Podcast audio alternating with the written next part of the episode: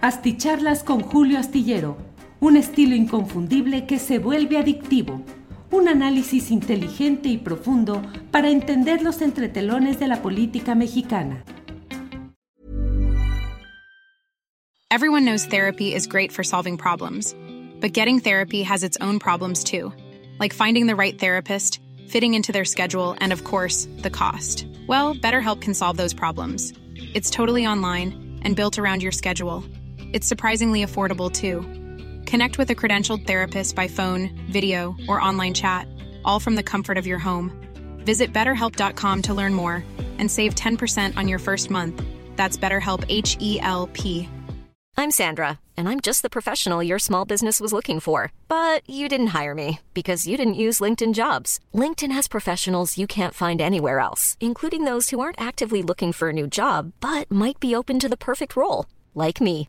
In a given month, over 70% of LinkedIn users don't visit other leading job sites. So if you're not looking on LinkedIn, you'll miss out on great candidates like Sandra. Start hiring professionals like a professional. Post your free job on linkedin.com/people today.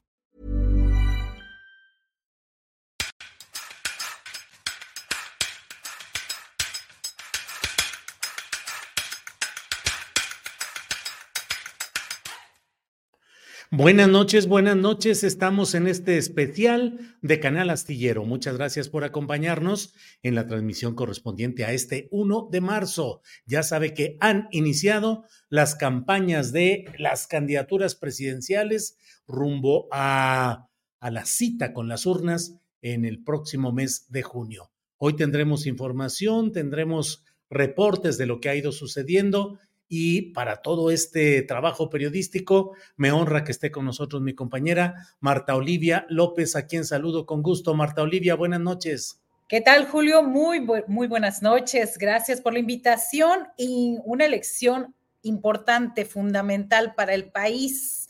20 mil 375 cargos que se van a renovar, incluida la presidencia, 500 escaños en la Cámara de Diputados, 128 del Senado y nueve gobiernos estatales, incluida la Ciudad de México. Ahí está la importancia.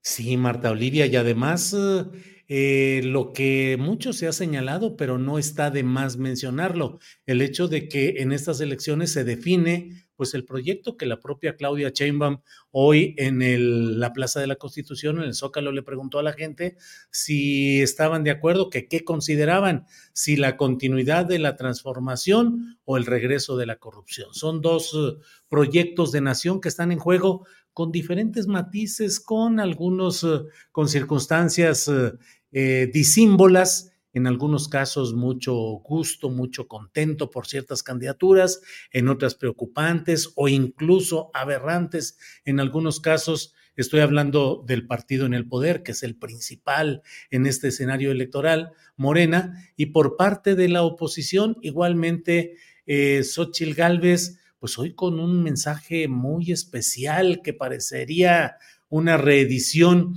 de los ánimos de Felipe Calderón como previos a la declaratoria de la guerra contra el narco y también con elementos como de una buquelización. Ahí van estas campañas y estos primeros pronunciamientos, Marta.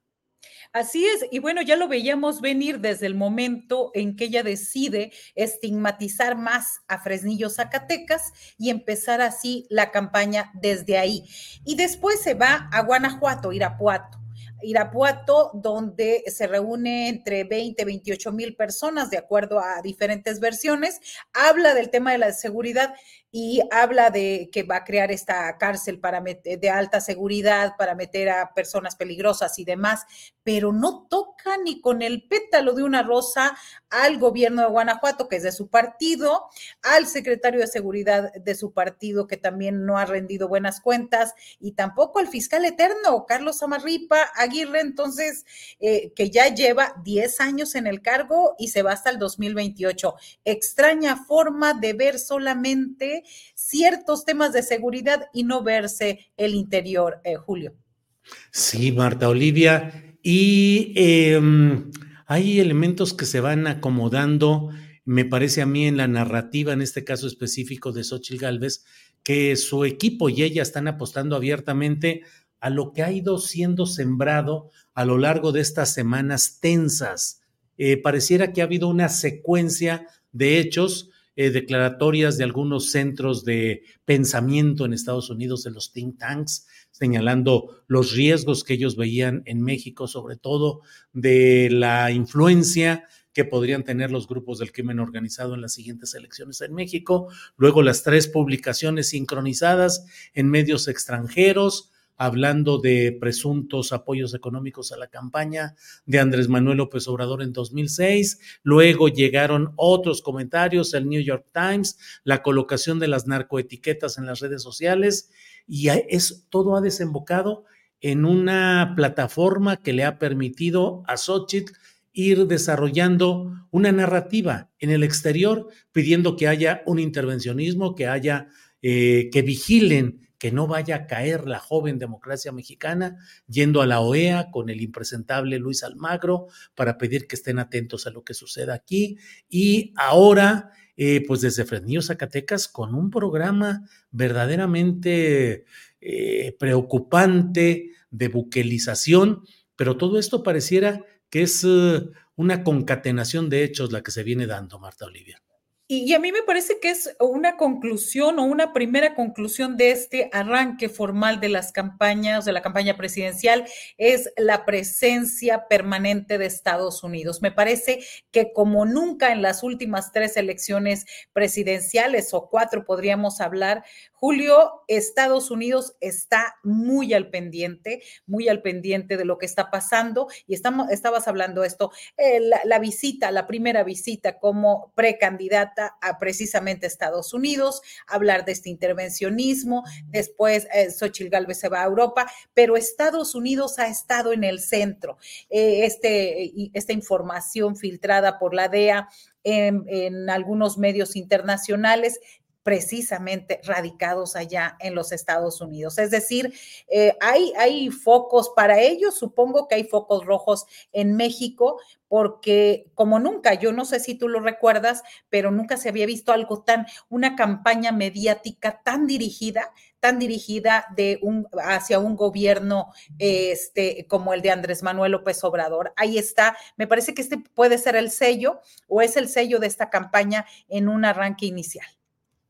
Pues así están las cosas. Eh, vamos a estar atentos a lo que se va dando y eh, nuestros compañeros de tripulación astillero, Marta Olivia, estuvieron presentes hoy en, uh, llevan, o sea, ya sabes cómo son estos trabajos, horas en la cobertura, en, en la atención previa y vamos a ir de inmediato con Alex Fernanda, que junto con Luis Salas estuvieron en el Zócalo, pero ahí está, ahí están ellos juntos. Alex, buenas noches. Hola Julio, Marta, estimada audiencia, ¿cómo están en esta noche? Bien, Luis, Luis Fernando Salas, buenas noches. ¿Qué tal? Muy buenas noches, Julio, Marta, qué gusto estar con ustedes.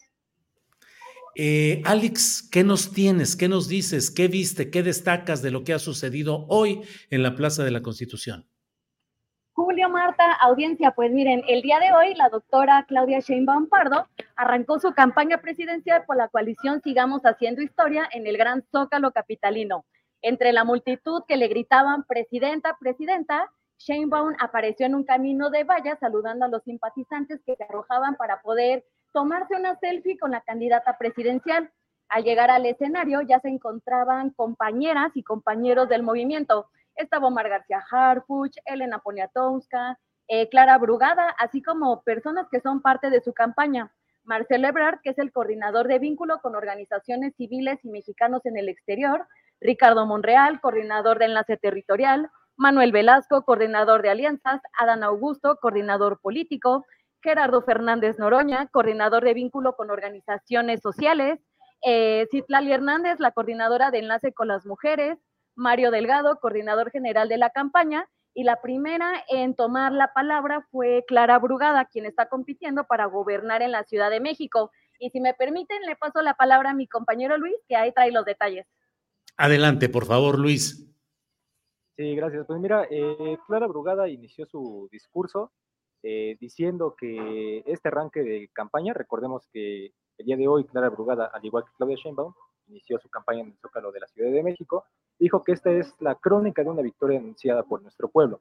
Dijo que al igual que como sucedió en el, 2028, en el 2018, eh, pues van a derrotar al PRI, al PAN y todos estos partidos que, conforman la oposición. Eh, precisó que históricamente la Ciudad de México ha sido el corazón de la, bueno, de la izquierda, de la 4T, y justamente como bien lo dijiste, Julio, anteriormente, ella dijo, pues solo hay dos opciones. Eh, son, gobiernos de honestidad que priorizan programas sociales que posteriormente se van a convertir en derechos, o está la otra opción de la oposición, que catalogó como corruptos y que justamente también quieren desaparecer estos programas sociales. Eh, dijo que la Ciudad de México va a recordar a Sheinbaum específicamente por mi beca para empezar. Esta beca que fue un programa impulsado por Claudia Sheinbaum cuando era jefa de gobierno de la Ciudad de México y que consta de 650 pesos aproximadamente para eh, estudiantes que cursan educación eh, pues básica, que abarca preescolar, primaria y secundaria. Y dijo que justamente deben seguir la ruta que ha marcado Claudia Sheinbaum para gobernar la Ciudad de, la Ciudad de México, justamente para que la capital siga siendo una ciudad segura, próspera, democrática, diversa, cultural, que apoye a los pueblos originarios, que es defensora del bienestar animal y que posteriormente pues, va a transformar el espacio público en utopías. Estos programas que fueron implementados por Clara Brugada en la alcaldía de Iztapalapa, aquí en la Ciudad de México. Y terminó su discurso con una arenga, diciendo Viva el presidente López Obrador, viva nuestra futura presidenta eh, Claudia Sheinbaum Pardo, eh, viva el Partido Verde, el Partido del Trabajo, Morena, viva la 4T y que es tiempo de mujeres. Entonces ya posteriormente entró Claudia Sheinbaum con su discurso para mencionar sus 100 puntos y para eso le regreso la palabra a Alex para que ahonde un poquito más en, los detalles. Adelante, por favor, Alex. Eh, pues sí, la siguiente en hablar fue la candidata presidencial, quien empezó diciendo que habían dos caminos, que siga la transformación o que regrese la corrupción, además de que era un honor estar con Obrador. Posteriormente expuso 100 compromisos con los que trabajará en caso de que gane las elecciones del 2 de junio. Destacó que nunca se va a someter a ningún poder político, económico o extranjero, que combatirá cualquier forma de discriminación, eh, que defenderá a los paisanos que están en Estados Unidos, austeridad republicana, que no regresarán los gasolinazos, garantizar la pensión, pensión universal a las personas adultas mayores, apoyo a las personas con discapacidad y a jóvenes construyendo el futuro. Aquí algo bien interesante, un programa nuevo para mujeres de 60 a 64 años para que puedan recibir un apoyo bimestral, prohibir constitucionalmente el maltrato a los animales, fortalecer los programas educativos, va a continuar dándole seguimiento a los protocolos de búsqueda de personas desaparecidas y que los jueces, magistrados y ministros del Poder Judicial sean electos por el pueblo. Igual aquí Luis trae otros puntos importantes. Sí, sí pues recordemos que la doctora Claudia Sheinbaum dio pues en puntos, la verdad es que sí eran bastantes y creo que abarcarlos eh, todos ahorita en pocos minutos pues sí resulta una, una tarea un poco complicada. Pero de los que yo vi que me llamaron muchísimo la atención, pues fue justo eh, algo que está intentando de implementar, que son compromisos para una república sana. Esto específicamente, eh, Claudia Sheinbaum dijo que desde el nacimiento todos los mexicanos van a estar afiliados al Servicio Público de Salud para el Bienestar, el cual garantizará el acceso a vacunas, cuidados preventivos, atención médica, estudios y laboratorios, así como cirugía y medicamentos gratuitos. Eh, fíjate, para, bueno, en materia de, de educación humanista y científica, hay algo que me encantó, ya que dijo que hará de las escuelas primarias públicas espacios de prevención de la salud, que se va a atender la salud mental, prevención de las adicciones, la salud bucal y exámenes de la vista con lentes gratuitos a todos aquellos que lo necesiten. Ya que, pues, bueno, yo por lo menos desde que puse la primaria no recuerdo haber tenido eh, pues algo similar. Creo que me hubiera gustado bastante. Eh, dijo que ella quiere hacer de México una potencia científica y de innovación y que para ello van a apoyar las ciencias básicas, naturales y sociales y de humanidades las cuales van a, vincular con áreas y sectores prioritarios del país. Y por último, pues dijo que van a seguir promoviendo la cultura en todos los ámbitos, puesto que la cultura también es un derecho. Y pues un gran sector de la población muchas veces se siente desplazado, o cree que la cultura pues, solamente parece un privilegio más que un derecho. Y, bueno, algo más que agregar. Pues miren, aquí, hasta aquí, ¿cómo ven? ¿Qué les ha parecido el discurso de Claudia Sheinbaum? Que por cierto, eh, si nos asomamos aquí, estamos en un cafecito. Hay varias personas que están, que acaban de salir del Zócalo, que están esperando por ahí un transporte. Muy bien. ¿Hay algún trabajo que hicieron también eh, videograbado que tienen disponible? Eh, sí, antes de pasar justamente a estos reportes, le pasé un video a Juan Manuel, justamente de una persona que vino directamente desde Celaya. Tuvimos la oportunidad de preguntarle qué es lo que le había parecido el discurso de Claudia Sheinbaum, algo que rescatara, algo que le llamó la atención, y esto nos dijo. Sí, vengo de Celaya, Guanajuato. ¿Qué le pareció el discurso? Me pareció muy interesante porque abordó muchos temas que, pues, que son interesantes para la vida política de México. Específicamente algo que le haya resaltado Sí, me llamó mucho los compromisos que ella se va a llevar a cabo en cuanto a la educación. Uno de ellos dice que, dijo que, que va a construir muchas escuelas de nivel medio superior para que todos los alumnos o la mayoría de todos los, todos los alumnos puedan lograr el acceso a la educación media superior.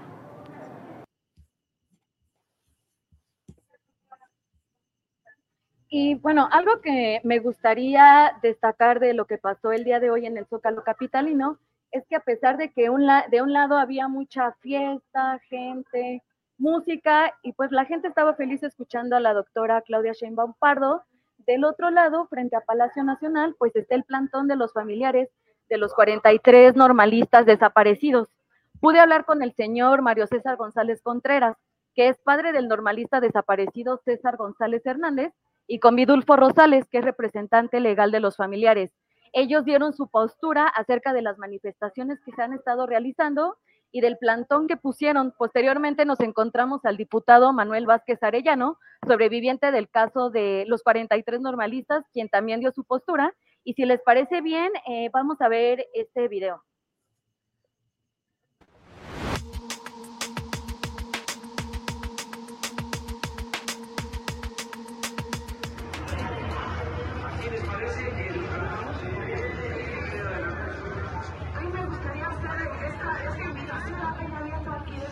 Hemos hecho varias movilizaciones, hemos ido a gobernación, hemos ido a la Secretaría de Relaciones Exteriores eh, y pues no hemos tenido respuesta alguna. Entonces, razón por la cual el movimiento estaba pensado eh, hacerlo del 26 al día 29.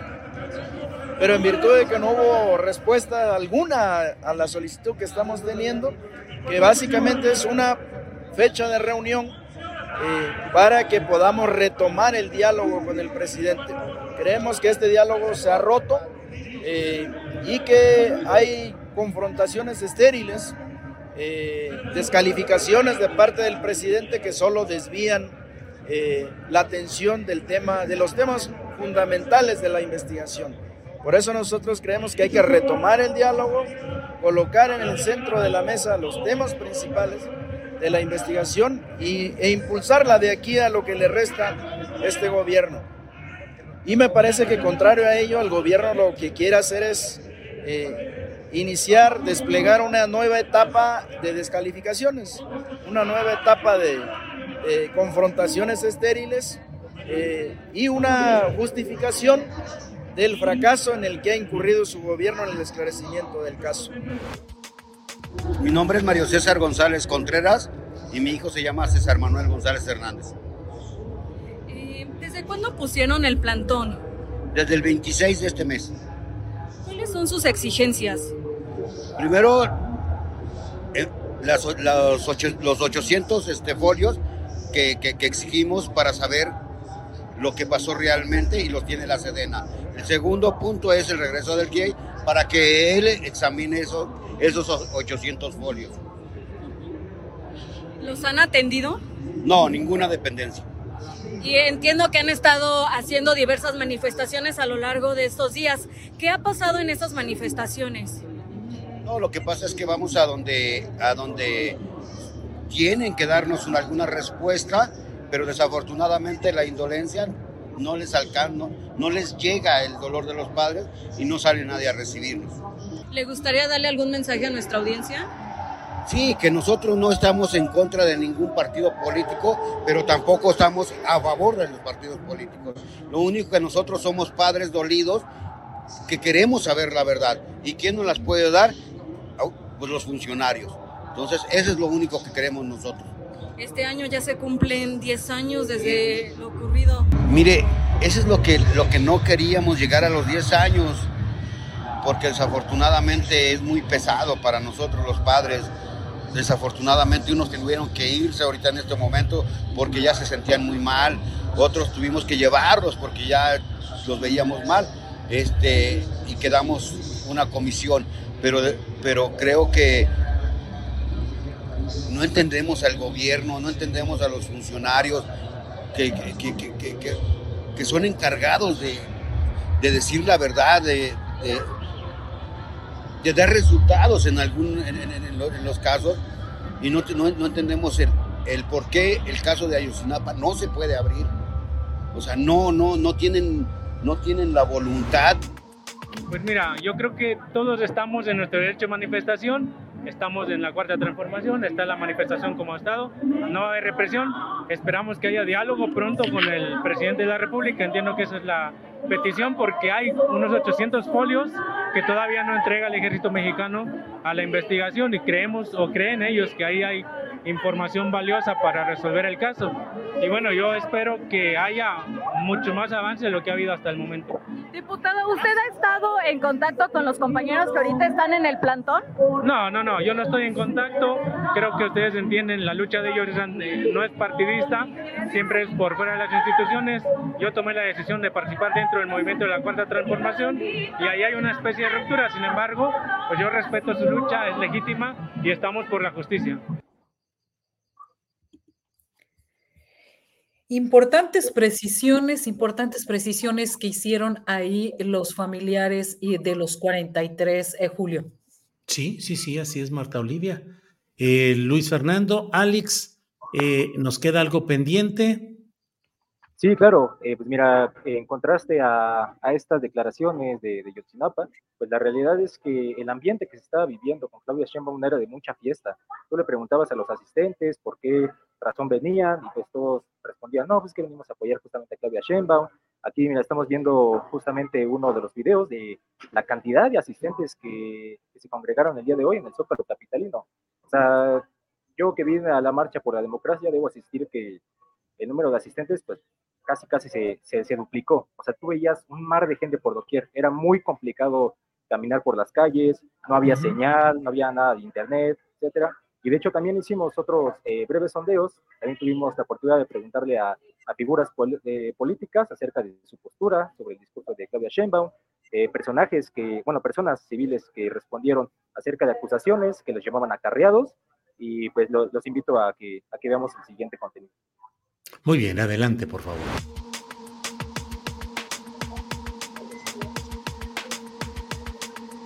Bienvenidas y bienvenidos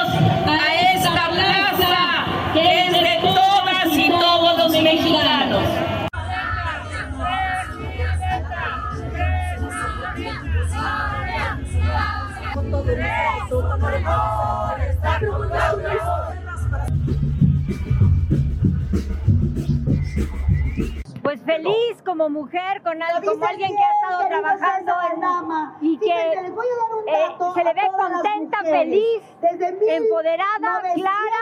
55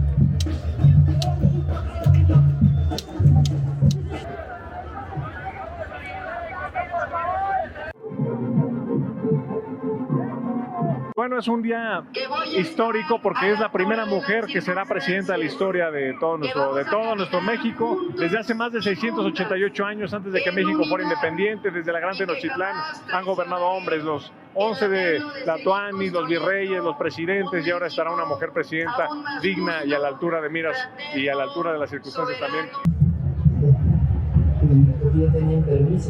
Acarreados no somos ya creemos en este proyecto y ya desde un principio estamos aquí.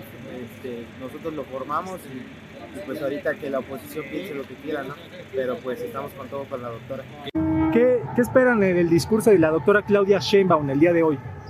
Esperamos realmente que esto sea real y positivo de lo que ha recogido ahí en todo su recorrido, como lo hizo Andrés Manuel, recorriendo cada uno de los municipios, inclusive algunas comunidades eh, donde había carencias, recoger todas esas necesidades. Yo no voy a venir desde Veracruz, no sé, porque lo que dicen es de que te dan un y una torta, ¿no? No voy a venir desde Veracruz, que estoy a 6, 7 horas, por eso vengo por, porque quiero apoyar a, a Claudia. Es cierto. El ejército debe decir la verdad. Ese ejército que construyó el aeropuerto, que está construyendo tantas cosas, que está haciendo tantas cosas por el bien de México, también tendría que decirnos la verdad de lo que pasó. También tendría que decirnos dónde están los chicos cualquiera que sea su condición. Tienen que decir la verdad. O sea, no porque hagan todo lo bueno que están haciendo ahora, se borra el pasado, el pasado además tan reciente. Es el mismo ejército y también tiene que dar la cara por eso. Apostarle a la cultura. Apostarle más a la cultura. Y cuando no sepa por dónde, con cultura, porque la cultura nos salva.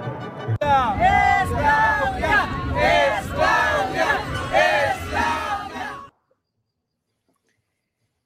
Ahí lo tenemos. bueno, ahí está el trabajo que hicieron hoy. Qué bueno, Luis Fernando, Alex, pues a reserva de lo que tengan que agregar, como siempre agradecidos con su trabajo. Pues igual, si me permiten un comentario final, pues Claudia Sheinbaum, a mi parecer, mostró músculo con toda la asistencia que tuvo en su arranque de campaña. Lo que vi y, y sentimos también, bueno, porque era complicado pasar entre el mar de gente que había, pues el Zócalo estaba bastante lleno. Ahora hay que esperar el reporte oficial del gobierno de la Ciudad de México para saber cuántas personas estuvieron en el Zócalo capitalino. Eh, también hay que estar pendientes para saber cómo serán sus próximos eventos. Y ya nada más para terminar, pues a mi parecer el saludo de Marcelo Ebrard con la doctora Claudia Sheinbaum lo vi un poquito frío. Sí, bueno, pues ahí la escenografía y los abrazos y todo. Luis Fernando y Alex, muchas gracias. Marta Olivia, ¿algo que preguntar a los compañeros? No, pues excelente su cobertura y esa energía que despliegan ahí y todas las versiones que traen. Importante sobre todo eso de esa entrevista de los acarreados, porque siempre en estos eh, eventos políticos siempre se presume eso. Muy pertinente las preguntas, eh, chicos. Felicidades. Pues Luis y Alex, muchas gracias. Nos vemos pronto. Seguimos adelante. Hasta luego. Gracias. Y bueno, seguimos con este análisis, con esta información. Vámonos, creo que ya está conectado Mario Campa, este analista y politólogo que pues nos va a decir su punto de vista de cómo está viendo esta los mensajes, los mensajes, Julio, que yo decía entre entre el discurso de la seguridad, los pactos, eh, eh, estos, eh, ¿cómo se podría decir? Ofrendas de sangre bastante extrañas de eh, Xochil Galvez y pasando también por el autobús Fosfo Fosfo. Pero bueno, este es el primer día de show, Julio. Sí, Marta Olivia, eh, en unos minutitos va a estar con nosotros eh, Mario Campa. Eh, por lo pronto, ¿qué te parece si escuchamos este segmento del discurso de Claudia Chainbaum en el que habla, me parece a mí, de dos temas que creo que son interesantes. Uno, donde dice, no llegué sola, soy producto de un movimiento, movimiento social, uno, y dos, donde dice que van a cuidar el legado del presidente López Obrador. Aquí tenemos este video. Tengo más que claro que soy parte de un movimiento social que viene de lejos. Tengo claro que soy parte de ustedes, que no llegué aquí sola y que el triunfo del 2 de junio porque vamos a ganar el 2 de junio. Es el triunfo del pueblo de México.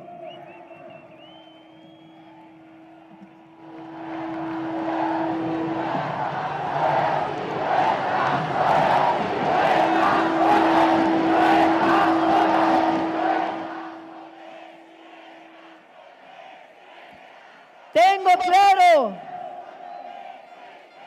nos tocará juntos y juntas guardar el legado de un hombre que está hoy en Palacio Nacional, que ha cambiado para bien la historia de nuestro país.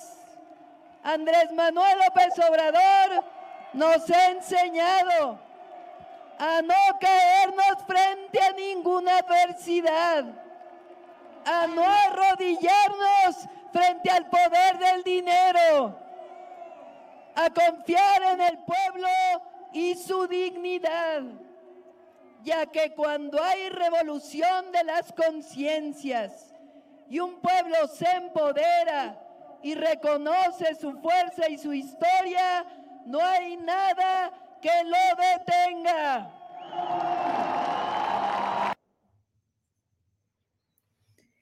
Interesante, interesante. Y hay otros puntos, a mí se me hicieron interesantes de su discurso.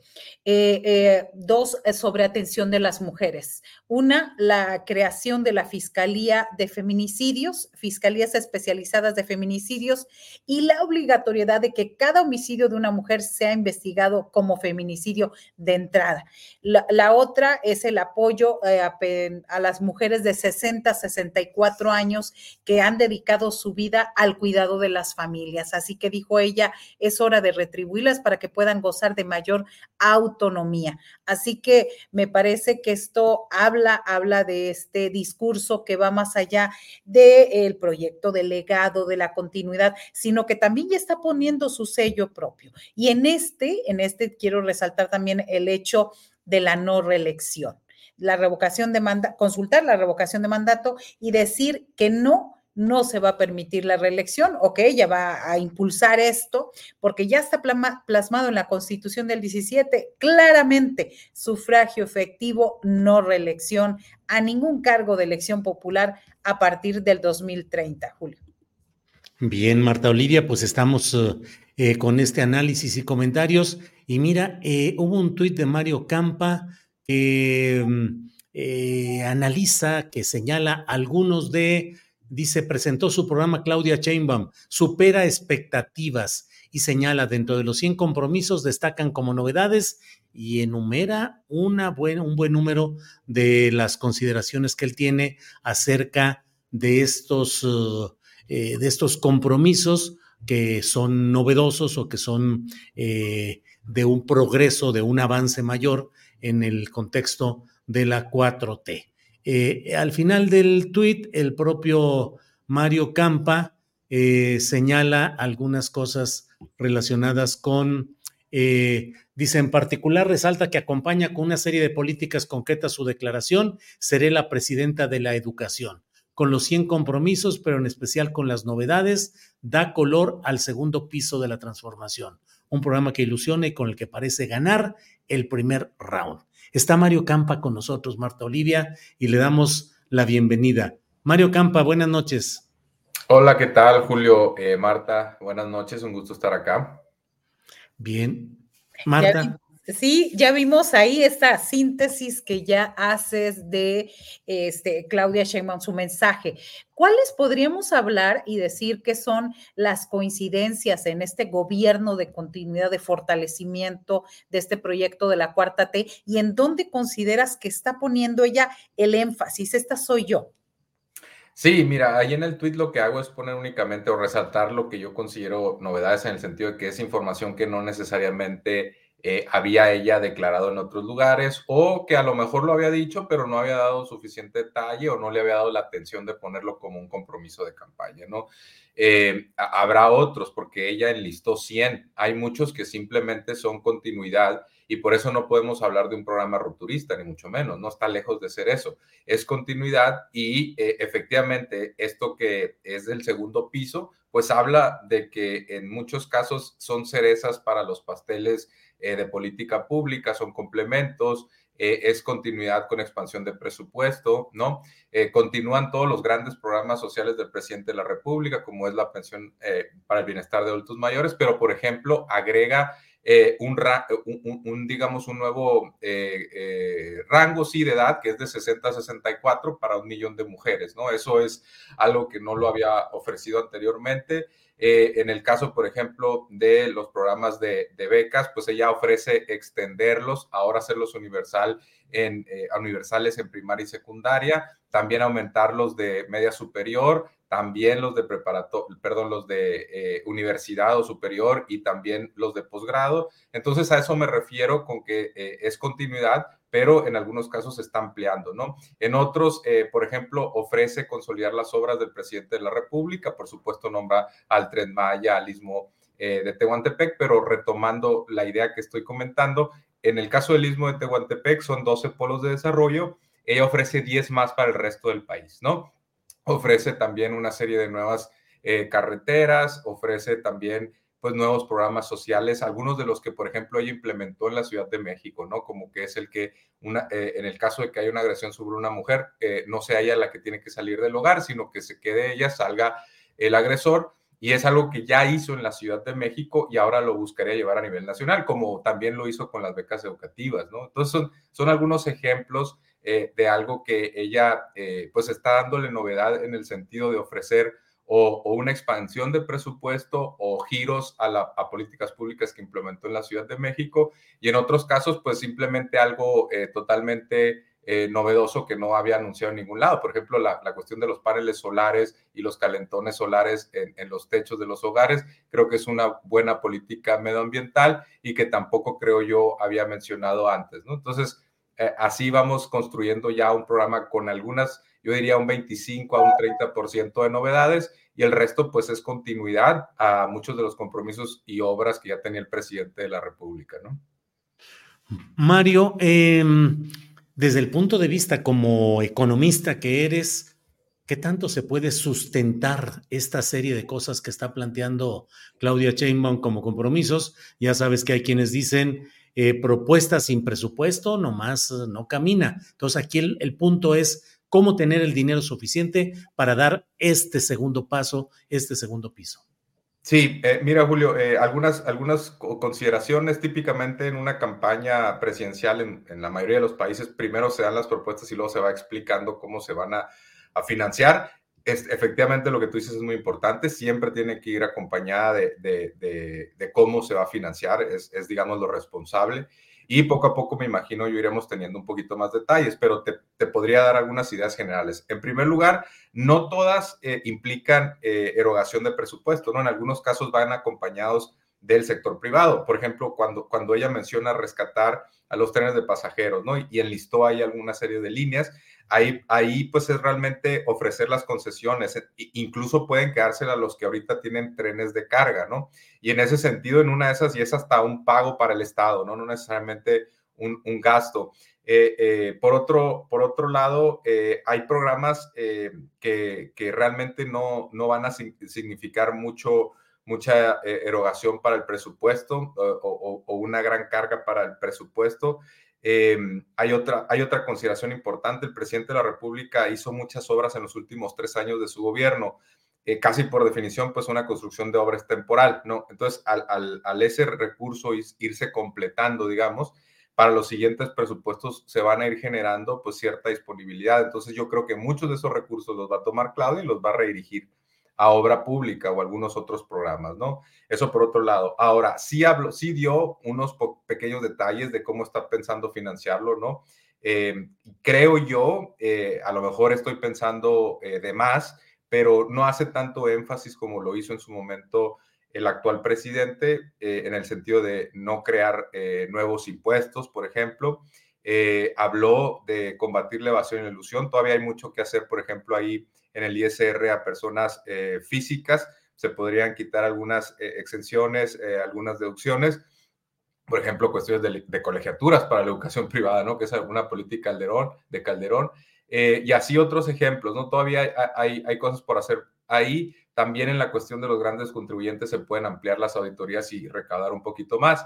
Ahora, ella no habla de una reforma fiscal, pero puede ser que su, su, opción sea ir creando eh, por ejemplo, cada año o cada dos años, algún tipo de modificación fiscal para ir incrementando eh, la recaudación, ¿no? Entonces son algunos ejemplos, eh, Julio, de cómo podría ser financiado todo este, todas estas propuestas, pero pues hay que esperar a conocer un poquito más detalles, ¿no? Claro, en este caso eh, eh, hace un poco Claudia lo mismo que el presidente cuando entra a su gobierno. Él expone 100, 100 puntos importantes a desarrollar. Ahora lo hace desde el inicio de la campaña Claudia Sheinbaum. ¿Cuál consideras que eh, Mario Campa que es como la principal afinidad, pero también la principal sello característico donde ella hace su distancia?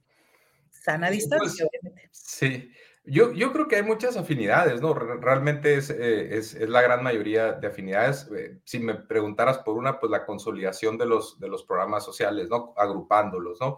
Pero ella habla de nuevos eh, derechos. Efectivamente, la parte de las mujeres es, es muy importante, da, da una serie de, de política pública eh, que tiene que ver con eh, sistemas de cuidados, con la expansión de, eh, de guarderías, aunque a ella no le gusta que se llame así, y es lo correcto no llamarle así eh, centros infantiles, ¿no? Más correcto. Eh, eh, otras que tienen que ver con violencia contra la mujer o, bueno, políticas para prevenir la violencia, las fiscalías especializadas y así algunas que tienen que ver en temas de pensiones, educación. Entonces yo creo que el componente de, mujeres podría ser uno y lo agruparía un poquito, pero son dos cosas distintas con educación, ¿no? Ella misma dijo, creo que lo dijo con Álvaro y Alejandro Páez, que ella quiere ser la presidenta de la educación, ¿no? Es, es, es algo fuerte que lo diga así, eh, en el sentido de que está marcando claramente una prioridad. Y siento yo, eh, por eso lo resalto, ¿no? Que, que creo que sí lo acompaña. de- de- de- a- creo que es un decálogo o cerca de ser un decálogo de políticas específicamente para educación, ¿no? Que tiene que ver con la gratuidad de la, de la educación superior, con todos estos programas de becas que ya mencioné anteriormente, con universidades para las artes, con, eh, también podemos agruparlo ahí un poquito, eh, centros de investigación, ¿no? Que dice que quiere hacer de México una potencia en ciencia, en ciencia e innovación. Ahí falta conocer detalles, no basta con decirlo, hay que presentar un poco más de, de política en eso específicamente, pero así creo yo que hay eh, eh, eh, una serie de, de, de políticas que sí hace, eh, bueno, la extensión de los horarios también para que se pueda brindar eh, clases de deporte eh, y también eh, de artes, ¿no? Eh, entonces son algunas, yo creo, le- le- eh, la expansión, por ejemplo, de las escuelas nuestras, son, son algunos programas que está pensando, considerando, y creo yo que, que eso podría ser uno de los distintivos. No, no hablo de, de, de rompimiento ¿no? con el actual gobierno, ni mucho menos. Yo creo que no vamos a encontrar eh, algo en donde haya un, un claro rompimiento, pero sí, sí ciertas eh, eh, tonalidades propias, ciertas formas propias, ciertas políticas propias, algunas ya las implementó en la Ciudad de México, que marcarían cierto eh, contraste o un complemento más que contraste con, con el actual gobierno, ¿no? Bien, pues en general, gracias por esta visión y por esta reflexión acerca de lo que está sucediendo con estos compromisos. Marta Olivia, si hay algo más que preguntar a Mario. No, me parece que creo que podemos ver en los próximos, eh, conforme vaya avanzando la campaña, un poco más los cómo, ¿no? Los cómo, porque hoy con los 100 compromisos, eh, el, el, discurso y todo este movimiento, eh, movilización nacional ahí en el Zócalo, pues fue ya lo principal en este evento de Claudia Sheinbaum. Sí. Y Sí. ya nomás, perdón, Julio, para terminar eh, eh, y complementarlo, eh, una pregunta que se ha quedado por ahí, eh, ¿cómo también financiar, por ejemplo, el caso de la política de vivienda que anunció una meta seccional de 500 mil viviendas? Eso incluso puede no tener que salir de presupuesto, ¿no? Si se utiliza toda la reserva que tiene por ahí en cartera el Infonavit, y así se podrían tomar otras bancas de desarrollo. Creo que este gobierno fue un tanto conservador con la banca de desarrollo y podría financiar muchas de las obras que, que dijo Claudia, ¿no? Entonces, la banca de desarrollo creo que debe ser un poquito más activa en el siguiente sexenio y por ahí podría ser una fuente de financiamiento importante para proyectos productivos específicamente, no para programas sociales, ¿no? Bien, pues Mario, te agradecemos mucho la posibilidad de platicar, de analizar, de comentar, de tener contexto de todo esto que va sucediendo. Gracias, buena, buenas noches. Un, un, saludo a los dos. Que tengan buena noche. Gracias, buenas noches. Hasta luego. Y bueno, también campañas, campañas, eh, también hoy Xochil Galvez, Xochil Galvez empezó con el tema, ya sabíamos Julio que iba a ser la seguridad, el tema de la seguridad en municipios que consideran eh, este de pues percepción alta de inseguridad como fue Fresnillo Zacatecas, ella estuvo allá, después se fue a Irapuato y bueno, yo eh, este me parece, primero vamos con la información con Isaac Rosales, si te parece, si ya está listo, porque comentarios me parece que hay bastantes. Isaac, bienvenido, buenas noches. Hola, ¿qué tal? Muy buenas noches, Marta, buenas noches, Julio, y pues saludos a todo el auditorio de, de Julio Astillero. Isaac, ¿qué nos tienes que hay respecto al cierre, al inicio, al cierre, ya estoy cerrando, al inicio de campaña, sí, sí, ya, al inicio de campaña de Xochitl Galvez? ¿Qué elementos periodísticos tenemos, por favor, Isaac? Claro que sí, Julio. Bueno, pues recapitulando un poco, basta recordar que el día de ayer, en punto de las 12 de la noche, Xochitl Galvez Ruiz dio inicio formal a su campaña presidencial. Eh, este evento tuvo lugar en Fresnillo, Zacatecas. Ahí pues remarcó especialmente cinco propuestas en materia de seguridad, como bien comentaba Marta Olivia. El primer, la primera de estas fue este, pues que el ejército dejará de hacer obras y caprichos del gobierno, utilizo sus propias palabras. El segundo compromiso o la segunda propuesta que fijó el día de hoy Xochitl Galvez fue que va a duplicar los integrantes de la Guardia Nacional, que pasarán de 150 mil a 300 mil. Asimismo, eh, prometió fortalecer los gobiernos estatales y a su vez apoyar también a las policías municipales.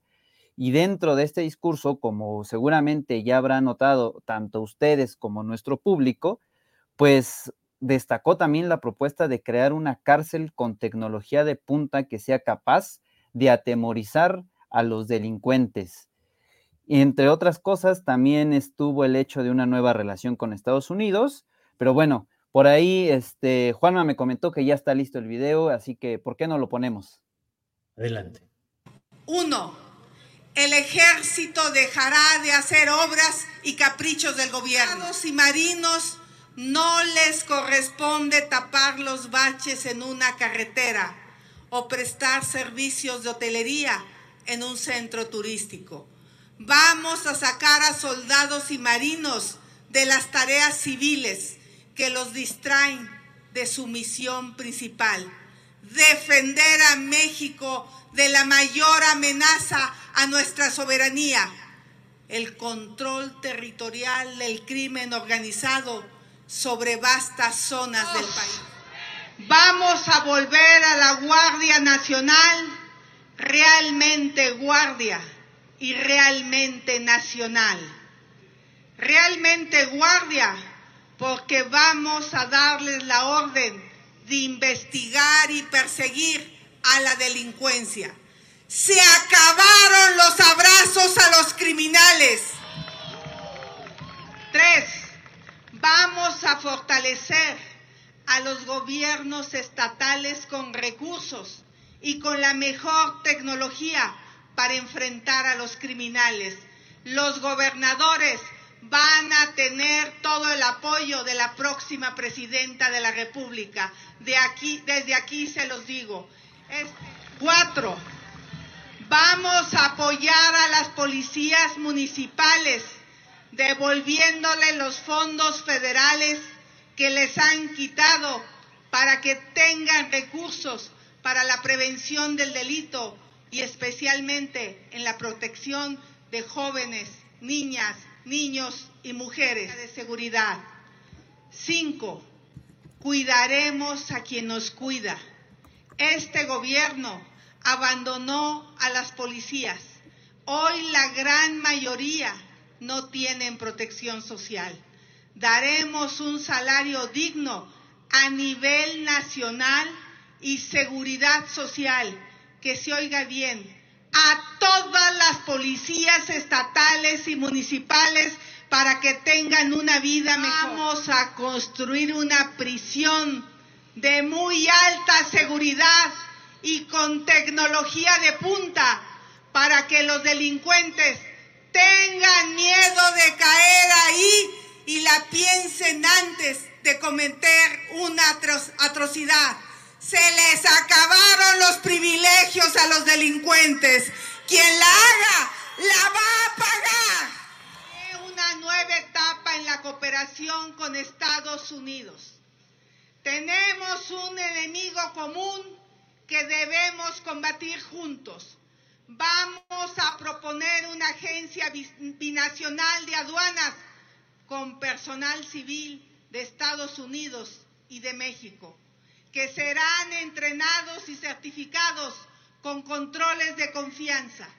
La agencia tendrá un doble mandato, fortalecer el control sobre cruces fronterizos para frenar la importación ilegal de armas de Estados Unidos hacia México. Ya basta que esas armas estén matando a mexicanos. Dos, fortalecer el control anual para prevenir la importación de precursores químicos para el narcotráfico. I'm Sandra, and I'm just the professional your small business was looking for. But you didn't hire me because you didn't use LinkedIn jobs. LinkedIn has professionals you can't find anywhere else, including those who aren't actively looking for a new job but might be open to the perfect role, like me. In a given month, over 70% of LinkedIn users don't visit other leading job sites. So if you're not looking on LinkedIn, you'll miss out on great candidates like Sandra. Start hiring professionals like a professional. Post your free job on linkedin.com/people today. Burrow is a furniture company known for timeless design and thoughtful construction and free shipping, and that extends to their outdoor collection. Their outdoor furniture is built to withstand the elements, featuring rust-proof stainless steel hardware, weather-ready teak, and quick-dry foam cushions. For Memorial Day, get 15% off your Burrow purchase at burrow.com slash ACAST and up to 25% off outdoor. That's up to 25% off outdoor furniture at burrow.com slash ACAST. Y para quienes hablen de soberanía, aquí les digo lo siguiente. Prefiero una colaboración bilateral respetuosa y transparente con Estados Unidos que seguir permitiendo que los cárteles controlen regiones cada vez más grandes de nuestro país. Morena defiende la soberanía de los cárteles. Yo defiendo la soberanía de los mexicanos. Será prioridad nacional la búsqueda Bueno, pues- de personas desaparecidas. Son algunas de las propuestas que ha ido presentando Xochitl Gálvez en el arranque de su campaña, que fue en el primer minuto de este viernes y que comenzó con una caminata y con alguna, una caminata con veladoras y de todo lo que hubo. Isaac Rosales, pero hubo más actividades en el curso del día de eh, la candidata Gálvez. Así es, Julio. Marta Olivia, el día de hoy fue a un encuentro con medios de comunicación en Aguascalientes y también se trasladó a Irapuato. Sin embargo, bueno, vayamos con- por partes, como dice el clásico. De Aguascalientes quisiera resaltar el hecho de que pues la cuestionaron sobre la ausencia de los dirigentes partidistas ayer, de Marco Cortés, de Alejandro Moreno y de Jesús Zambrano, del PRI, de PAN y PRD respectivamente. Y bueno, ella contestó lo siguiente. los partidos. Si están conmigo los partidos, ¿qué hacen los partidos con ella? Si no están, la dejaron sola. Dependiendo. Yo lo que diría es, no por eso, que la dejaron sola los partidos. O, si no está hoy en la tarde, te anticipo que hoy no van a estar los presidentes nacionales. Yo lo que quiero es que los presidentes nacionales hagan su chamba. Que el PAN vaya a hacer su chamba para levantar los votos del PAN, que los priistas hagan su chamba, los periodistas, los ciudadanos, y yo voy a hacer mi chamba. Vamos a sumar todos, estamos juntos, nos queremos bien, yo estoy contenta con esta alianza y cuando tengan que estar los presidentes de los partidos van a estar conmigo y me parece que el próximo sábado estarán los tres presidentes nacionales en el evento de apertura de la Ciudad de México de los partidos. Si están conmigo los partidos, ¿Qué hacen los partidos con ella? Si no están, la dejaron sola. Dependiendo. Yo lo que diría es, no por eso, que la dejaron sola los partidos. O, si no está hoy en la tarde, te anticipo que hoy no van a estar los presidentes nacionales. Yo lo que quiero es que los presidentes nacionales hagan su chamba. Que el PAN vaya a hacer su chamba para levantar los votos del PAN, que los priistas hagan su chamba, los periodistas, los ciudadanos, y yo voy a hacer mi chamba. Vamos a sumar todos, estamos juntos, nos queremos bien. Yo estoy contenta con esta alianza y cuando tengan que estar los presidentes de los partidos van a estar conmigo y me parece que el próximo sábado estarán los tres presidentes nacionales en el evento de apertura de la Ciudad de México. Sí, Marta Olivia, ¿algo? Eh, eh, sí, hay también en esta conferencia de prensa, pues fue interesante la forma como defendió a los este, prófugos de la justicia, dos destacados militantes del Partido Acción Nacional que se encuentran y que el INE ya autorizó sus registros como candidatos plurinominales. Uno es Ricardo Anaya, Ricardo Anaya Cortés eh, al Senado y también Francisco García Cabeza Vaca como diputado federal en la primer lugar en el ella dijo que hay en todos lugares hay este, este tipo de personajes y que no está sentenciado. Entonces, si no están sentenciados, ellos pueden seguir como si nada, aunque estén prófugos de la justicia. Solamente acotar esto. Bien, Isaac, ¿alguna otra información? Hubo otro acto interesante en Irapuato, creo, Isaac. Así es, se trasladó a la ciudad de Irapuato y pues bueno, ahí hizo un compromiso ante notario público para mantener los programas sociales del presidente Andrés Manuel López Obrador con su propia sangre, Julio, Marta Olivia. Así que bueno, ¿por qué no lo vemos también? Mis hijos y el recuerdo de mis ancestros, hago este juramento ante las leyes de mi país Doy fe pública de este compromiso ante ustedes, ciudadanos y ciudadanas, y los beneficiarios de programas sociales. Yo, Xochil Gálvez, cuando asuma el cargo de presidenta de los Estados Unidos mexicanos, no se eliminarán los programas sociales, que son un derecho de las mexicanas y mexicanos. Y como estoy convencida que los mexicanos merecen más, los voy a incrementar. La pensión de adultos mayores empezará a los 60 años.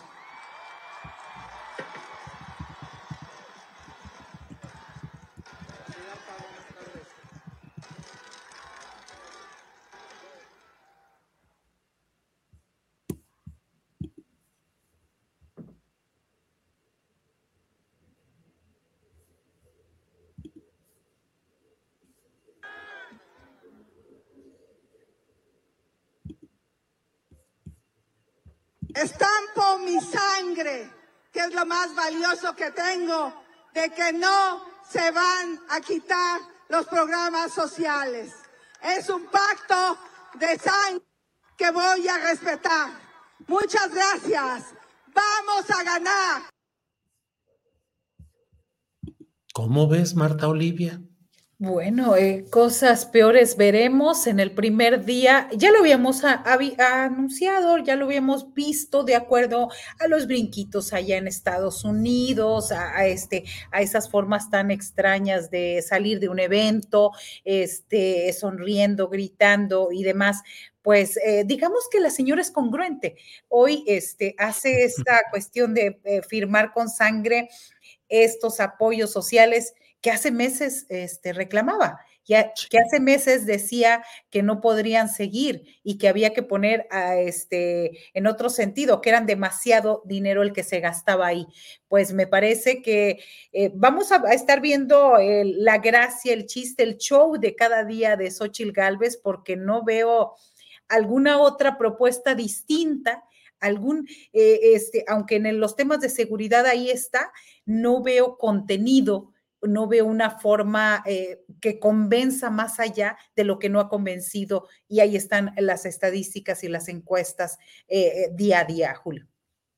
Híjole, fíjate que em, Isaac y Marta Olivia, fíjense que em, la campaña de, de Enrique Peña Nieto era de te lo firmo y te lo cumplo y entonces iba también con un notario público que daba fe de que decía el candidato presidencial que firmaba sus compromisos y él decía, te lo firmo y te lo cumplo. Aquí fue, te lo pincho y te lo cumplo.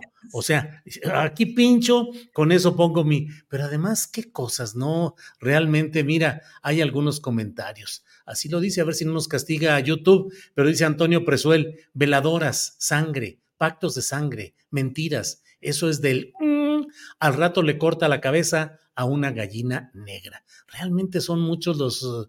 Eh, lo que hoy se está moviendo cárcel para que tengan temor los delincuentes. Roxy Rox dice, ¿ca? ¿Su sangre? Mm, teatrera. Eh, Azul Celeste Ruiz Trujillo, qué ridícula firmar con sangre, que no tiene palabra la señora. Pues qué cosas son las que se están viviendo. Isaac, ¿qué otra información tenemos de esta campaña?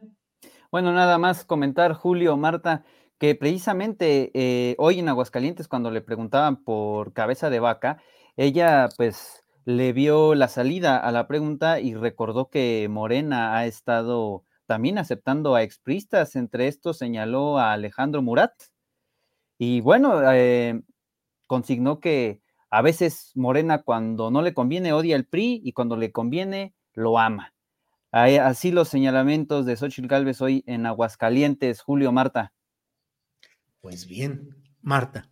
No, y con esa inclusión de esos personajes, esto da pie para otro tema, aunque hay que decir, Julio, que ahí la señora está, eh, eh, después de este registro del INE, quiero regresar en ese sentido, porque en efecto, los derechos políticos de las personas o de los contendientes, de los aspirantes, de, eh, no se terminan hasta que haya una sentencia firme de un delito.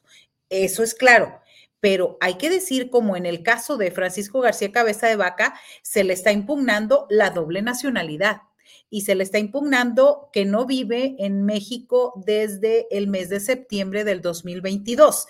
Es decir, elementos suficientes para no darle el registro como candidato porque no tiene el arraigo que se pide.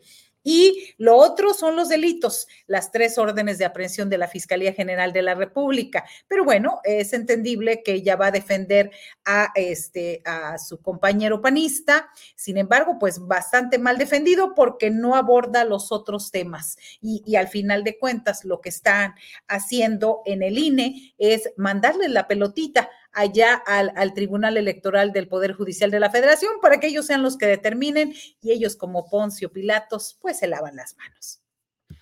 Bueno, pues así están las cosas. Isaac Rosales, eh, te agradecemos mucho la cobertura periodística de lo que sucedió en esta... Eh, en este arranque de campaña y en un ratito más regresamos para preguntarte cómo va el tema del arranque de eh, Álvarez Maínez, que estaba programado a las seis y media de la tarde. Y bueno, estarás en la recolección de la información de este tema. Volvemos contigo en un ratito más, Isaac. Claro que sí, Julio, Marta, y el agradecido soy yo por abrirme una vez más las puertas de tu espacio. Y pues sí, en un ratito nos vemos. Muy bien, Isaac, gracias. Marta Olivia, ¿Qué pensar con todo este tema de Xochitl Galvez? Hoy se arranca con lo de la megacárcel eh, para que le dé miedo a los delincuentes pensar que pueden ser, llevados ahí. Mm, dentro de la doctrina penitenciaria que eh, acaba de morir hace una semana Sergio García Ramírez, que era uno de los principales promotores de esas tesis eh, del derecho penitenciario, en el sentido de la rehabilitación, se supone, es más, los, lugares se llaman centros federales de rehabilitación social, cerezos, se busca reintegrar a aquella persona que delinquió a la sociedad. Pero aquí Xochitl dice este, que, tengan, que tengan miedo de caer ahí, pues ¿qué les van a hacer o qué es lo que va a suceder ahí? Que tengan ese miedo. Y luego, pues esta firma con sangre, ¿Pegará esto? Digo, iba a decir pegará su chicle, pero no para que no se enojen. ¿Pegará esto, Marta Olivia? Ya el chicle ya lo quitó y lo despegó, hizo todo lo demás que se puede hacer con un chicle. Eh, creo que ya este, está desesperada. Es decir, eh, a mí me, en este primer saque de este primer día, eh, es un mensaje claro que por qué los dirigentes, déjame regresar un poquito, los dirigentes de los partidos tienen que estar juntos y tienen que estar visibles, porque eso habla de unidad y habla de estrategia de imagen y habla de impacto mediático. Pero si vas a Fresnillo y no te pelan ni tus dirigentes, pues eso habla de un mensaje de que o no se ponen de acuerdo o no alcanzaron el boleto de avión o ella decide su campaña y no se sienten involucrados. Puede pasar todo lo posible. Pero bueno, ya después de esta primera imagen, la segunda, el tema de la seguridad, ya era muy claro que sobre eso venía, ya era muy cantado eh, que venía en este sentido. Pero ya el exabrupto de la sangre, de firmar con sangre y decir que es lo más, estampo mi sangre, que es lo más valioso que tengo, digo, eh, se me hace bastante exagerado, pero bueno, e, es Ochil Galvez.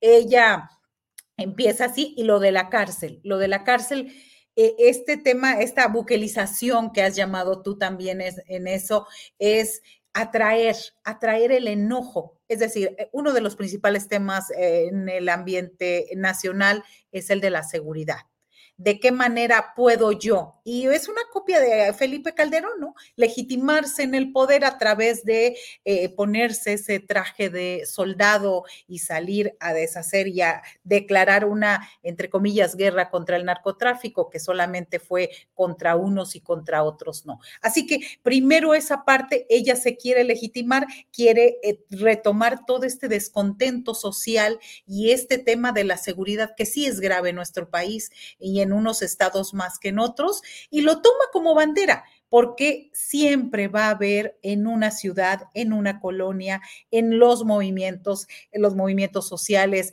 en los de los desaparecidos, va a haber quien lo escuche, quien la escuche y quien diga esto. Y hay que decir también que este errático también en el sentido porque su coordinador de seguridad era Francisco García Cabeza de Vaca y cuando se descubre que los terrenos de este señor que habría comprado en un tiempo y que son de este en el ejido La Retama de Reynosa, Tamaulipas, y encuentran narcofosas ahí, o fosas clandestinas, para ser correcta, fosas clandestinas de personas de prestanombres de García Cabeza de Vaca, pues simplemente se le acabó el discurso de la seguridad y se le cayó a Cabeza de Vaca también su coordinación.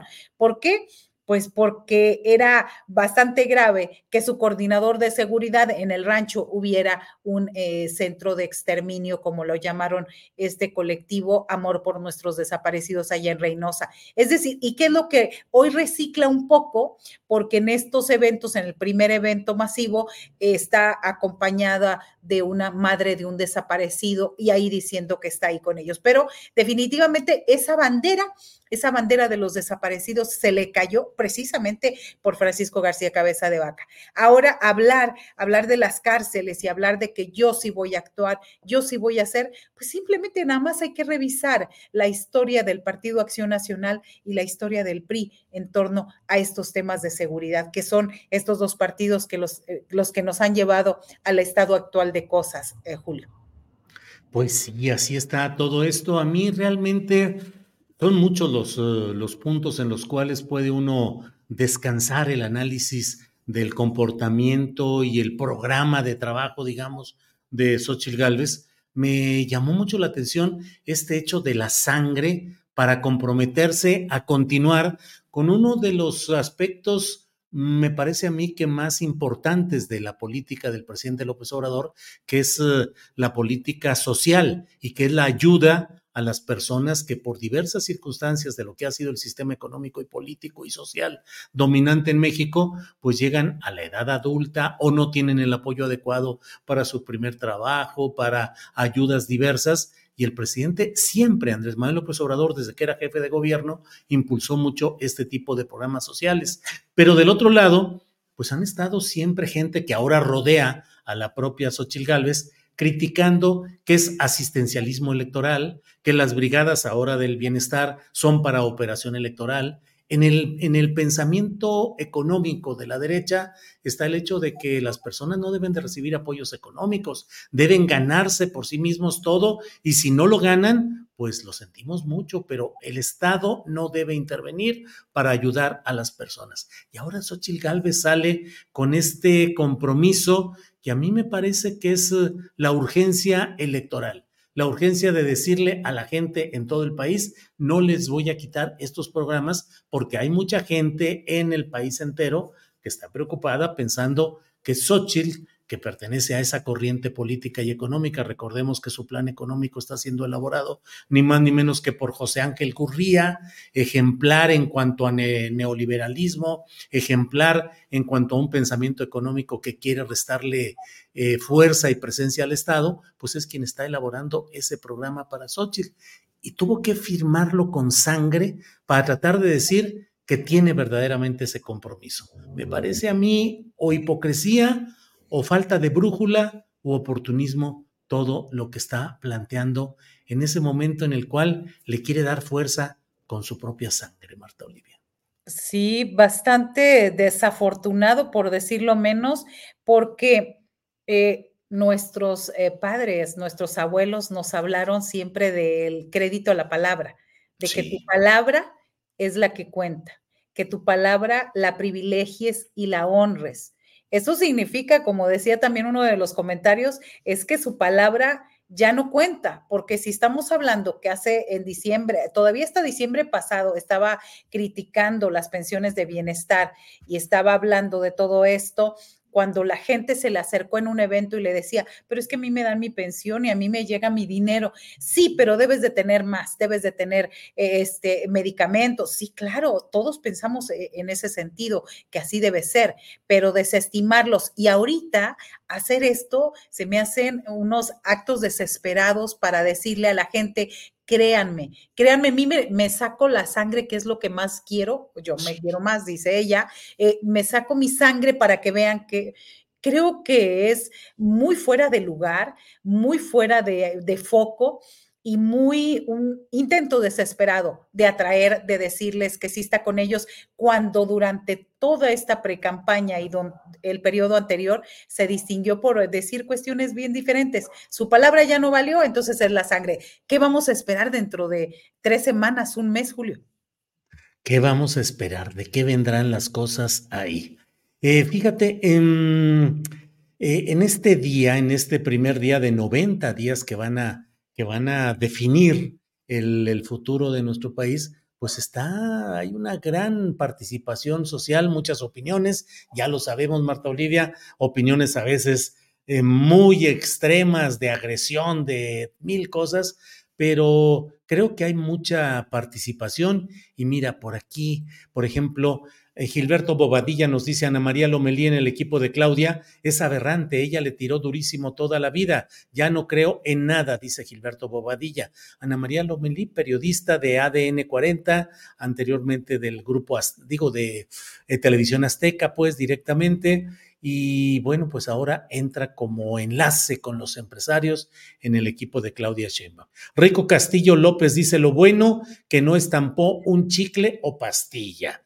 Grandma Shark dice Peña firmó ante notario y fue el más corrupto. Mónica Platón dice eh, Felipe Calderón pensó construir 24 penales, lo digo con conocimiento de causa, laboré en el ámbito penitenciario y ese era su discurso.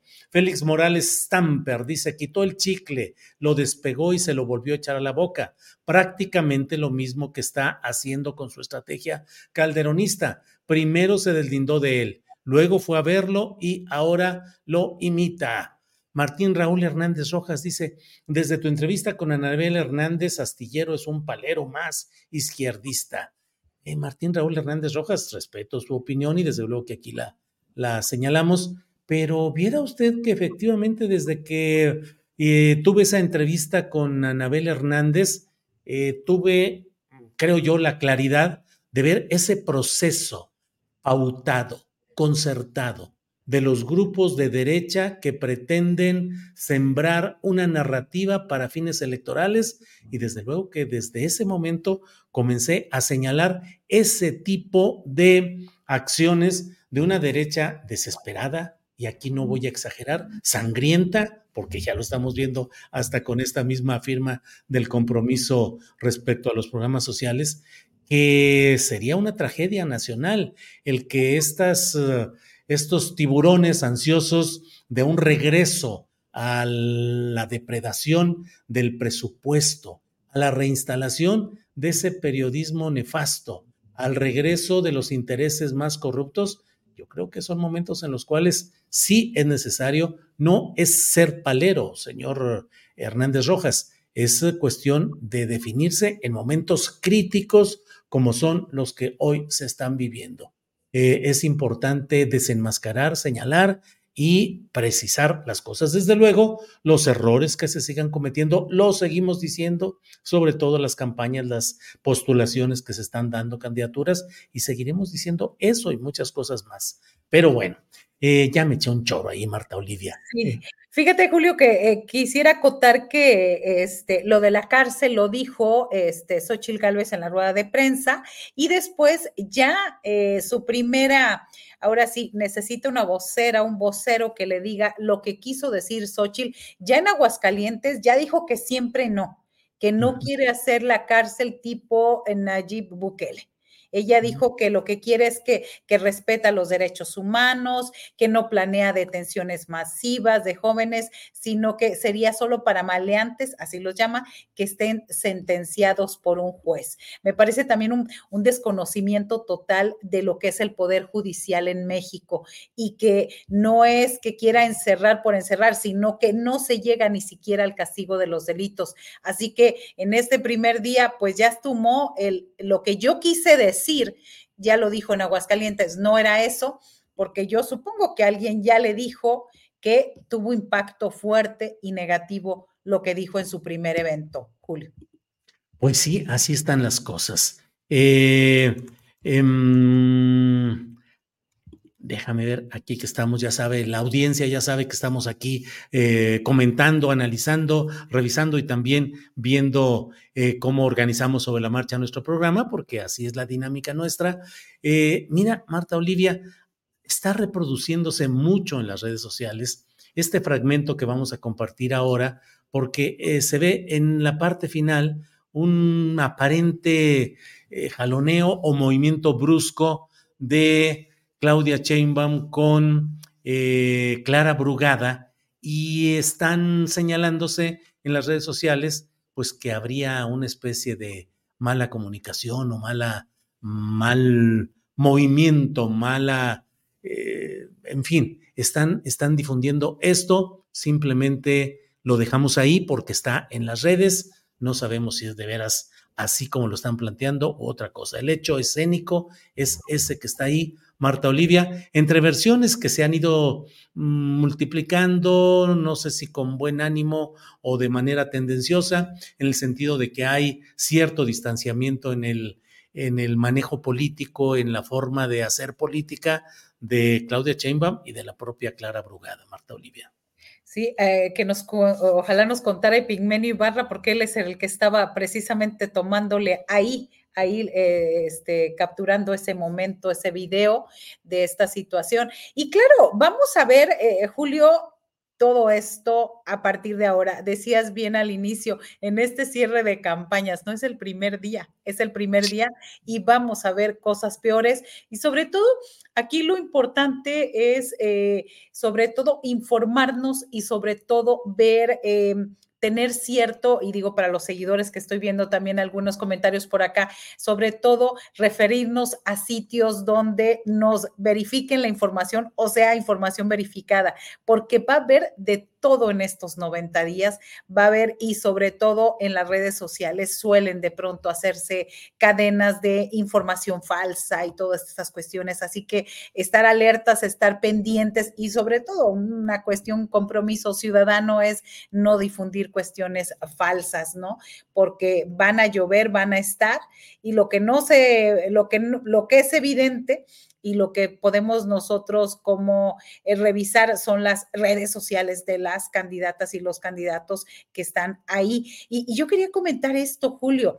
Este, recuerdo que eh, Xochil Gálvez estuvo, fue a registrar al, este, como derechos de autor su nombre, ciertos hashtags y de hecho alguna información en video para que nadie la pueda utilizar o si la utilice no se pueda monetizar. ¿Has tenido tú alguna experiencia al respecto de esto? Y bueno, se me hace que sería como un eh, hecho inusitado en, estas, en este tipo de campañas políticas. Pues fíjate que nos llegó precisamente hoy eh, la notificación de YouTube de que estábamos castigados y que no se iba a poder monetizar el video. Eh, nos llegó así. Dice, se detectó contenido protegido por derechos de autor en el video Astillero Informa, propone Xochitl mano dura, megaprisión, adiós abrazos y replantear eh, ejército.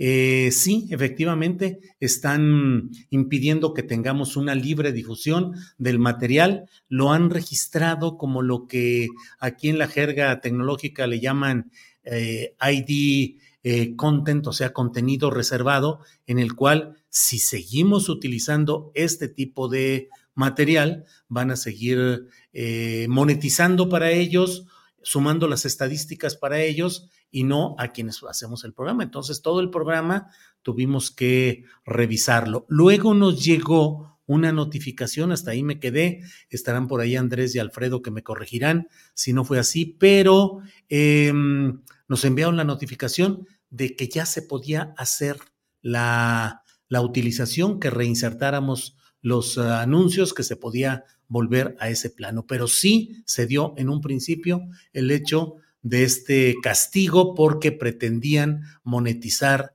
eh, todos aquellos programas que utilizaran ese segmento de lo de Xochitl Galvez en su discurso de Fresnillo, Zacatecas. Entonces, bueno, pues así están, así está eso.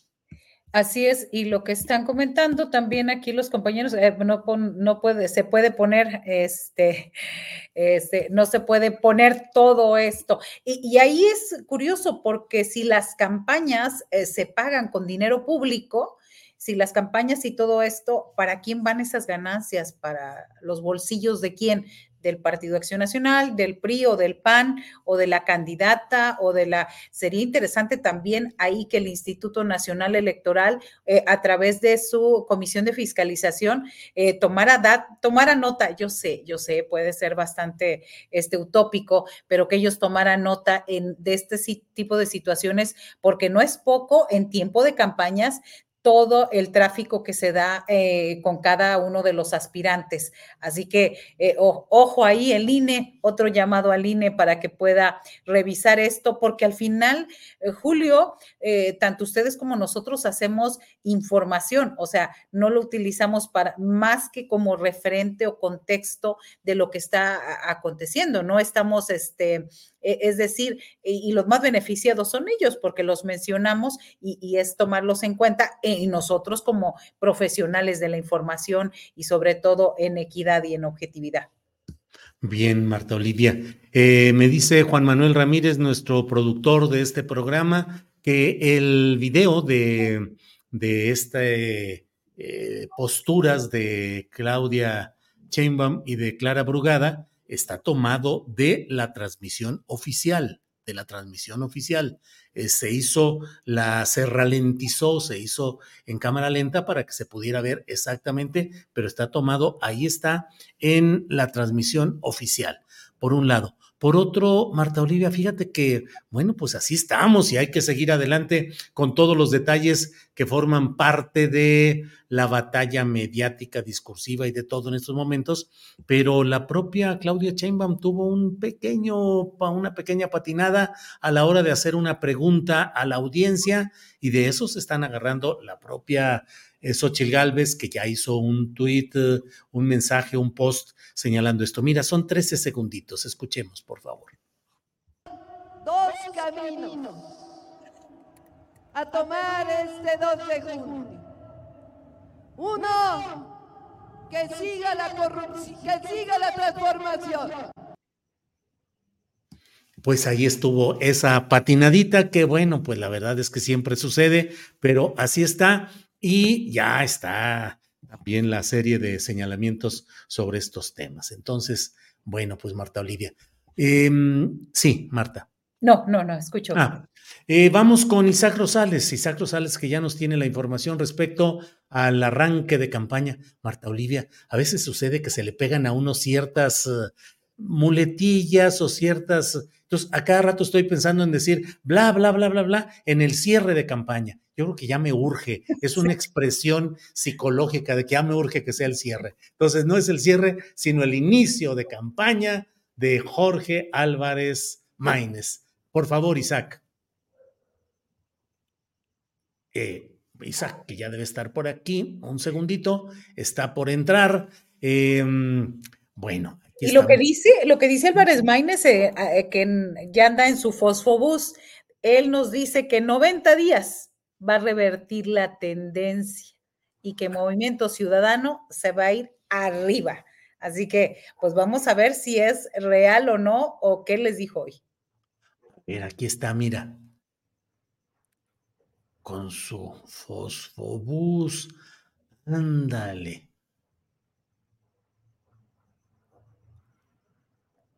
Ya está ahí. Bueno, el fosfobús, adelante. Isaac Rosales, bienvenido de regreso. ¿Qué nos tienes, por favor? De vuelta, con enorme gusto, Julio Marta Olivia. Pues así es, en punto de las 6.30 de este viernes, Jorge Maínez llegó al Jardín de los Constituyentes en el municipio de Lagos de Moreno, Jalisco, acompañado por el alcalde del municipio mencionado, Tecutli Gómez, y por Pablo Lemos, alcalde de Guadalajara, Jalisco. Jalisco, bueno, ya como, como es bien sabido, es gobernado por Enrique Alfaro de Movimiento Ciudadano. Bueno, en, durante, su durante su alocución, Maynes criticó tanto a Claudia Sheinbaum como a Xochitl Gálvez por haber iniciado sus respectivas campañas con anticipación. A Claudia Sheinbaum la acusó de haber gastado recursos de la administración de la Ciudad de México para sus actos proselitistas. Y a Xochitl Gálvez también la señaló por haber intentado imitar las actividades de Claudia Sheinbaum cinco meses antes del inicio formal de las precampañas. Como bien decía Marta Olivia, eh, durante las palabras que dio, dijo, en 90 días le voy a dar la vuelta a la contienda, por la buena. Asimismo, destacó las políticas de Alfaro y prometió darles continuidad en caso de ganar la presidencia. Se refirió también a la propuesta emitida por Xochitl, Galvez en Fresnillo de la cárcel y dijo, el problema de seguridad no se resuelve con una carcelota. Y asimismo también calificó la estrategia de seguridad del gobierno federal actual como una política fallida. Así, algunos de los detalles de Jorge Álvarez Maínez este día, Julio, Marta. Bueno, pues así está el tema. Eh, sí es muy peculiar todo lo que sucede en este esquema, eh, acompañado Álvarez Maínez por Pablo Lemus, que es eh, presidente municipal con licencia de Guadalajara y candidato ya al gobierno de Jalisco por el mismo movimiento ciudadano, que es una corriente distinta, distante también de la de Enrique Alfaro, aunque se mantienen ahí unidos. Y bueno, recordemos que Enrique Alfaro se aventó el tiro de decir que él ni fosfo, fosfo, ni arráncate compadre, sino que él era un político serio. Entonces ahí anda la naranja también con turbulencias internas. Isaac, pues muchas gracias por el reporte que nos has dado respecto a estos dos uh, inicios de campaña tanto el de Sochi Galvez como el de Álvarez Maínez. Isaac. No, al contrario, Julio, gracias a ti, gracias a Marta Olive y gracias a la audiencia también. Sin embargo, quisiera irme con un último comentario precisamente en torno a la seguridad, eje central de las campañas. Mm, fue un poquito más allá y personalizó la problemática. Sí, y, lo cito, a mi primo lo mató un presidente municipal de uno de los municipios más grandes de Zacatecas. A mi prima la asesinaron en una fiesta en Torreón. Yo he sentido el dolor que muchos de ustedes han sentido, le dijo a las personas que se congregaron junto con él. Y pues bueno, solamente quisiera cerrar con eso, no sin antes volverles a reiterar mi agradecimiento por abrirme las puertas de tu espacio, Julio, y pues bueno, sería todo por mi parte. Muy bien, Isaac, muchas gracias. Hasta luego. Marta Olivia, pues bueno, ves lo que ha ido sucediendo en un día en el que además hay otra serie de informaciones. Ya viste lo de Genaro García Luna, que eh, los fiscales le están cerrando la puerta a la pretensión de decir que se anule el juicio anterior, que se arme uno nuevo, en fin, quién sabe cuántas cosas que están pasando por ahí en un día intenso como ha sido hoy Marta Olivia. Además de que están acusando a este exfuncionario, exsecretario de Seguridad, de ofrecer dinero a compañeros de prisión para dar testimonios falsos y así obtener eh, un nuevo proceso judicial y pues grave. Yo creo que pareciera que los candidatos, la candidata de eh, la oposición en México, se le olvidan un poco ciertos temas, ciertos personajes cuando habla de seguridad. Julio, pareciera que solo ve lo inmediato, pero se le olvida que hay un Genaro García Luna ex eh, secretario de Seguridad, pero sobre todo casi, casi virtual presidente con Felipe Calderón, que era quien movía, quien tejía y destejía todos los nexos y complicidades con grupos del crimen organizado. Y bueno, esto sucede. Ya empezaron las campañas, empiezan las campañas, los olvidos, los eh, regresos, el Alzheimer o la memoria selectiva. Y bueno, pues lo que hoy, eh, en el caso de Genaro García Luna, pues es un recordatorio de que ahí están, ahí están procesados, desafortunadamente no en nuestro país, pero ahí están señalados muy claramente y no hay forma ni que Felipe Calderón, ni que García Luna, ni que el Partido Acción Nacional, ni que la complicidad del PRI, al, menos al resto se nos olvide. Bueno, pues ahí están todas estas cosas. Marta Olivia, eh, ¿alguna reflexión final sobre los temas que hemos abordado hoy? Eh, es un programa especial le invitamos a la gente a estar con nosotros de las 8 a las nueve y media de la noche y estamos ya por cerrar este tiempo. ¿Alguna reflexión final, Marta Olivia, por favor? Pues que empiezan las campañas, Julio, empiezan eh, pues bastante predecibles bastante predecibles, bastante congruentes con lo que se ha visto, es decir, eh, eh, la crítica, la seguridad, eh, que ya sabíamos que iban a hacer en los dos sentidos los candidatos de Movimiento Ciudadano y del PRIAN-RD, este, ahí muy claras en el Zócalo, Claudia Sheinbaum con estos 100 puntos, me parece que no hay ninguna sorpresa, lo de la sangre y lo demás de Xochitl Galvez, también es como, es otro episodio del chicle y del brinquito, es decir, bastante, bastante ya pensadas, ya analizadas, ya que habíamos comentado parte aquí. Vamos a ver qué es lo que sigue, qué es lo que sigue realmente en calle, qué es lo que sigue, cómo los, eh, lo recibe la gente, los que no están y por eso es el seguimiento interesante que podamos hacer en las campañas. Los que no son, cómo los reciben, los que, eh, sobre todo en municipios donde no tienen tanta presencia de movimiento ciudadano, es importante, es importante destacar, está recibiendo y reciclando a muchos candidatos inconformes que no quedaron en, en otras partes, pero va a ser interesante los puntos donde vaya Claudia Sheinbaum y donde vaya Xochitl Galvez ahora, con qué nueva con qué nuevo chiste, con qué nuevo brinco vamos a encontrar a las candidatas en los próximos días. Apenas empieza. Apenas empieza, híjole. Bueno, pues vamos a, vamos a ir cerrando este programa. Mira, siguen por aquí algunos comentarios. Em, eh, vean ustedes. Man on Fire dice, ¿ves, Julio? No zigzagues, defínete, andas como salmón. Men on Fire por algún, ¿qué sería? Por el video de, de, mm, este tema de Chainbaum y Brugada. Pues es que no puede uno ser el, el López Dóriga de este sexenio o el Rivapalacio de este sexenio. O sea, nosotros tenemos que decir las cosas que están verificando, cuidando como periodistas serios, pero no podemos convertirnos en, pues simplemente en repetidores de consignas partidistas o evitando, eludiendo el dar cierta información porque pues no vaya a haber molestia de algún segmento ideológico o partidista. Ida Flores dice el inconsciente de Julio lo traiciona, ya chole con las campañas, ya llevamos meses, tienes razón Julio, todo mi apoyo, sigo brincando ahí lo que va cayendo. María del Pilar González López, a mí me llamó la atención la propuesta de la Agencia Binacional en los puertos. Mariela Flores Hernández, qué buen especial, Julio. Gracias. Miguel Dionisio, felicidades por tu programa Honestidad y la claridad de cómo te conduces de la señora X.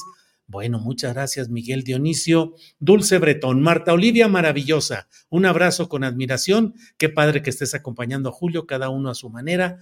De haces. Así es, y muchas gracias a Marta Olivia y a usted. Eh, Margarita Castro, gracias Julio Astillero, Alex, Luis Fernando, Isaac, Marta Olivia, Ángeles Guerrero, Comunidad Astillera. Buen fin de semana, gran transmisión de los jóvenes. Ana Cecilia López, muy buen programa, gracias. Gabriela Rojas nos envió un apoyo económico y bueno, pues así es como estamos cerrando este programa. Marta Olivia, Vamos a ver cómo siguen el, el traca traca, el movimiento de las de estas campañas. 90 días, Marta Olivia, que hay que cubrir con toda la fuerza y el cuidado y la precisión periodísticas. Gracias, Marta Olivia, por acompañar este programa. Gracias, Julio. Gracias. Siempre es un privilegio estar aquí con la tripulación astillera. Gracias, Ángeles. Un abrazote a todos los seguidores, los moderadores, a este gran equipo que tienes, Julio. Siempre un gusto estar aquí las veces que sean necesarias.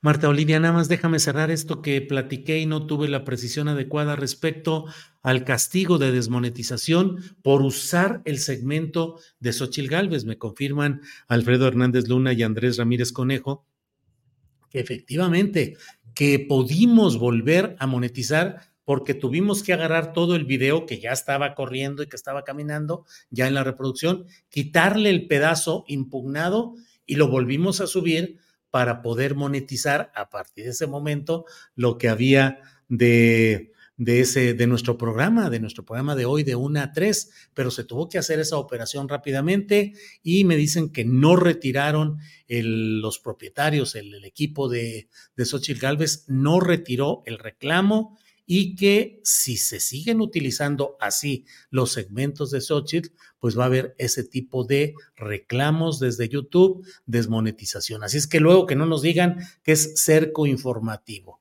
Si usamos ese material que ellos ponen en su página oficial, nos desmonetizan y nos provocan una serie de problemas. Así es que, pues no es cerco informativo ni nada.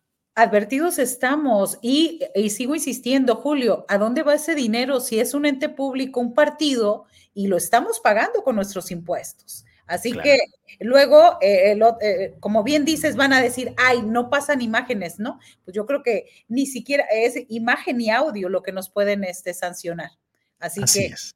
sería interesante que alguien en la gira que donde ande la señora Xochil Gálvez nos diga para dónde va ese dinero, porque si esperamos que el INE lo haga, pues nos vamos a quedar aquí tranquilamente sentados, Julio.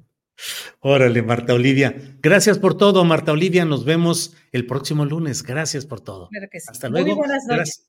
Y gracias a la audiencia que nos ha acompañado en esta ocasión. Gracias y seguimos adelante. Nos vemos el próximo lunes de una a tres de la tarde. Gracias por esta ocasión. Hasta luego.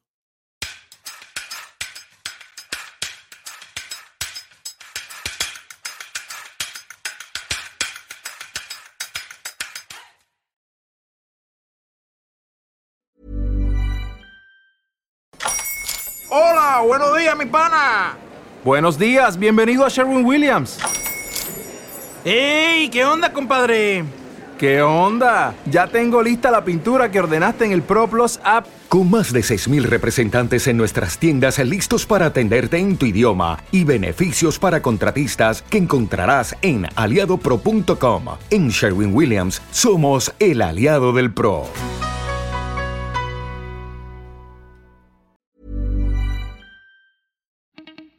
Para que te enteres de las nuevas asticharlas, suscríbete y dale follow en Apple, Spotify, Amazon Music, Google o donde sea que escuches podcast.